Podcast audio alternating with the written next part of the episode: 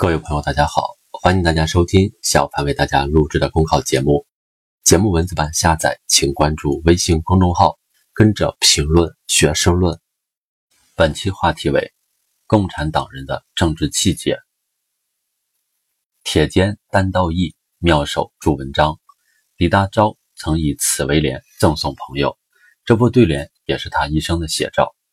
从留学日本期间起草警告全国父老书。组织爱国活动，到俄国十月革命后积极传播马克思主义，至奋不顾身领导党的北方组织坚持革命斗争，李大钊以对马克思主义的忠诚信仰，生动展现出共产党人的崇高气节。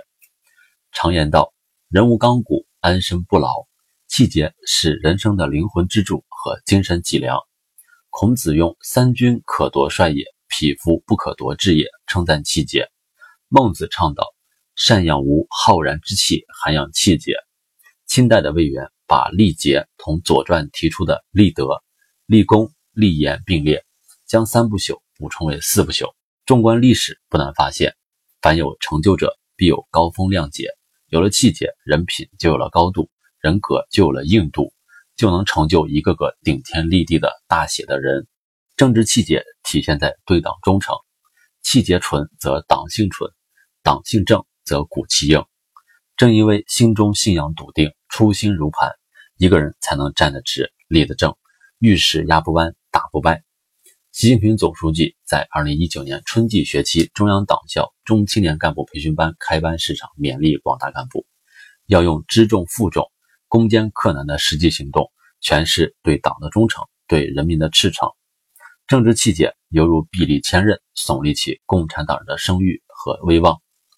政治气节需要坚韧，以坚韧体现共产党人的坚定初心，站稳政治立场，牢记初心使命，政治气节必然坚韧挺拔。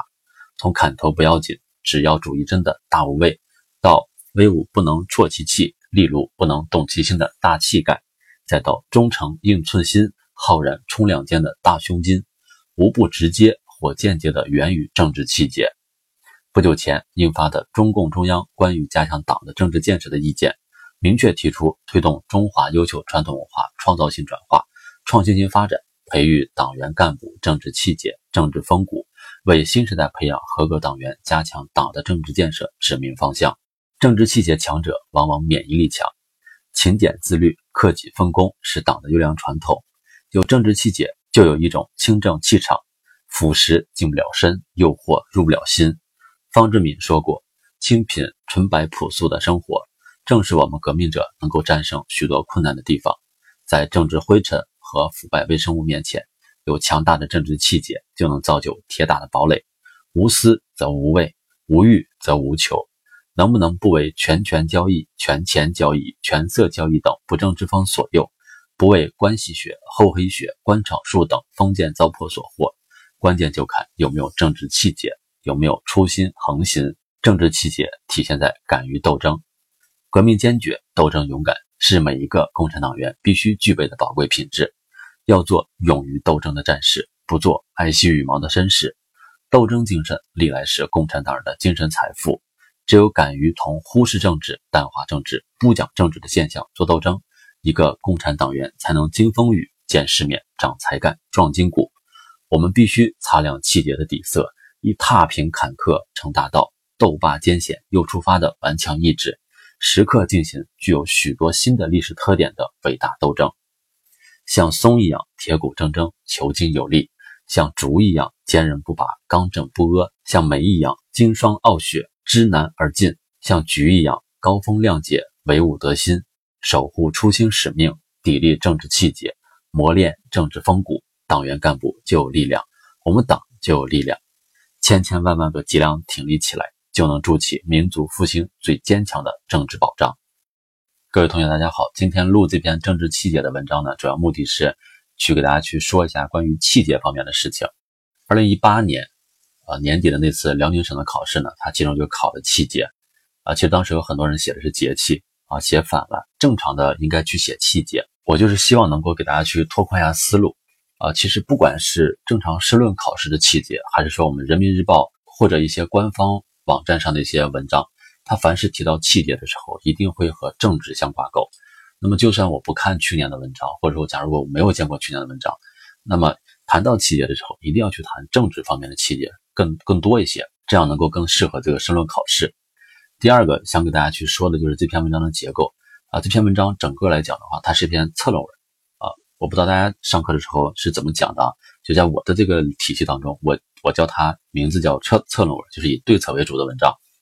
那么它其中提到了几个分论点，从第三个自然段开始，一直到倒数第二个自然段，都在谈的是如何去培养政治气节啊。第一个对策提到就是对党忠诚，第二个需要坚韧，然后第三个。就增强自身的免疫力。第四个要敢于斗争。那么他通过四个分论点呢，去谈了一下我们的政治气节如何去培养起来。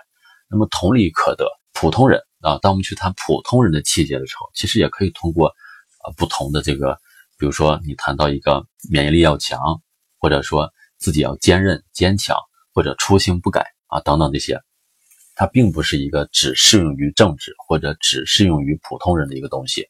在我看来，任何语文的东西都是相通的。文字性的内容，你怎么你怎么去玩啊？怎么去写？那么整个这个文章就是就会按照你的意思去来，啊，并不是说这个东西只能用在某一个方面，不会存在这样的问题，啊，这是第二个希望大家去注意的东西。呃，然后第三个呢，就是再去说一下。那么当谈到气节的时候，这篇文章呢，如果单纯的只看气节两个字，其实我可以去着重去谈气节的一个重要性。啊，这是一个写作的方向啊。另外一个呢，我也可以去谈如何去培养这个气节，一个人的气节也好，或者一个政党的气节也好。那么在大家未来的复习过程当中呢，还是应该着重去围绕一篇文章啊，努力的去写作。比如说这个气节，你可以记忆去写这个它的呃重要性的这个方面，也可以去写它的一个策论文的方面。那么可以一篇文章写两两篇作文啊，这样的话通过不断练习，我觉得。成绩提高是极有极大可能的。最后呢，大家可以去总结一下这篇文章当中的一些呃名人名言也好，或者古诗也好，或者古文也好啊。其中呢提到很多例子啊，比如说孔子的例子、孟子的例子、魏源的例子啊。再就是最后一个自然段结尾部分，他提到了松、梅、菊，我觉得这个是需要背会的。那么当你去在未来在写的时候，一旦写到跟共产党人相关的，或者跟政治相关的，和跟为官之道相关的，一定你做官嘛，一定要做像松一样的人，像梅一样的人，像菊一样的人，这样的话才叫清正廉洁，对吧？所以大家呢，注重这个日常的积累，把每一天需要记忆的东西都列一个小本本上，日积月累之后呢，经历过一年或者半年之后，你会发现你记会了很多东西。那么当你再去写作文的时候，你的内容就是脱口而出，啊，就像这个泉眼一样，一直在往出来涌，而不是在挠头。挠了半天之后，发现还是挠不出来，啊！希望大家能够努力坚持。那么今天呢，这篇文章就到这里。本节目所选文章均来自人民网、求是网、学习强国。申论复习，请关注微信公众号，跟着评论学申论。